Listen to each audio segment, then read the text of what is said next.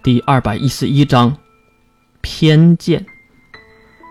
毁灭你们的从来都不是弱小，而是傲慢和偏见。大长老挤眉瞪眼的看向一旁的淼，而淼却低头无语，没有任何的反驳。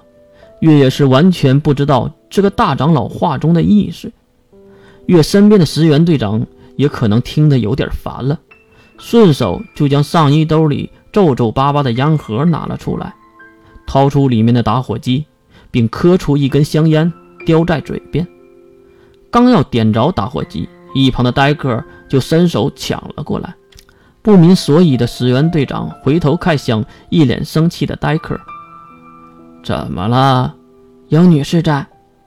石原这才回头看向身边的月。哎呀，抱歉，还真的有一位女性在呢，呀，真是抱歉呐。戴克当然就更不高兴了，这次直接抢过石原嘴上叼着的香烟，还有手中的烟盒，二话没说的就丢到了角落的垃圾桶里。哼，石原队长，是两位不好吗？可能是想说自己不算女士吗？啊，哈哈哈，抱歉抱歉，连忙道歉的石原。其实也是为了刚才尴尬的局面调整过来。月也是理解了戴克和石原为什么要演这么一出。只见石原清了清嗓子，然后一本正经的回答了刚才大长老问出的话：“ 那个，抱歉呐，大长老，毕竟淼先生也是您艾略特一族的高层人员，而且他是没有不在场证据的，所以他应该是最大的嫌犯。”啊！岳在一旁有点惊愕，不过大长老那嘲讽的笑脸又表现了出来。哼，不是我贬低你，二少爷，你有杀人的那个能力吗？什么意思？岳被大长老的话说得云里雾里，一旁的石原队长给出了解释。啊，其实淼先生是未觉醒者，并没有艾略特一族的幸运能力。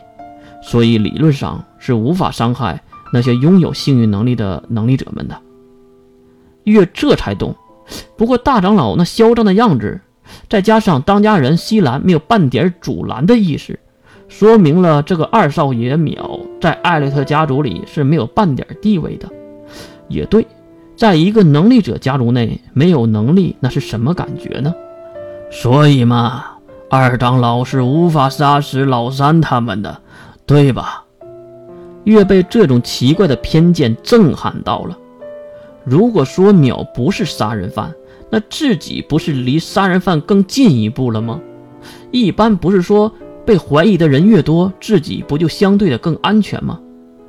竟然抛弃了自己可能是杀人犯的罪证，而去嘲讽他不可能成为一个杀人犯吗？这种骨子里透露出来的偏见。真的让月大开眼界了，呵呵，哎，确实，我一个开罐头都能伤了自己的人，我也不知道为什么会在这里坐着。突然笑起来的淼举起了自己受伤的胳膊，上面还绑着纱布。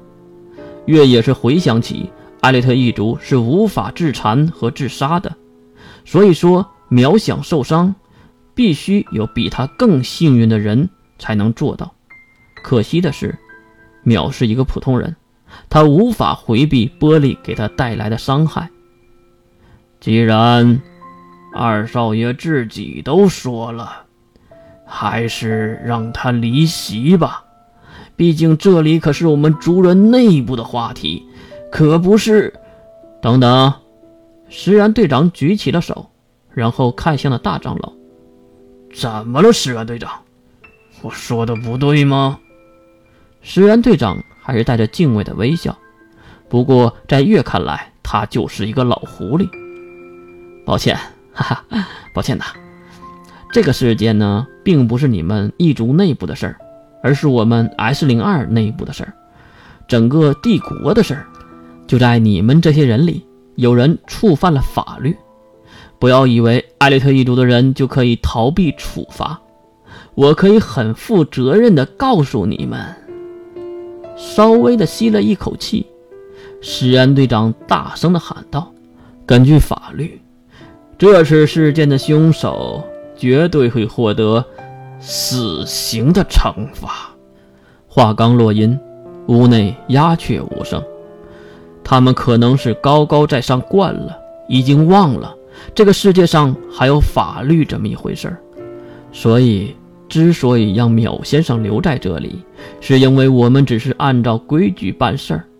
不管他有没有觉醒，他都是艾略特一族高层人员之一，所以我们必须调查一下，懂吗，大长老？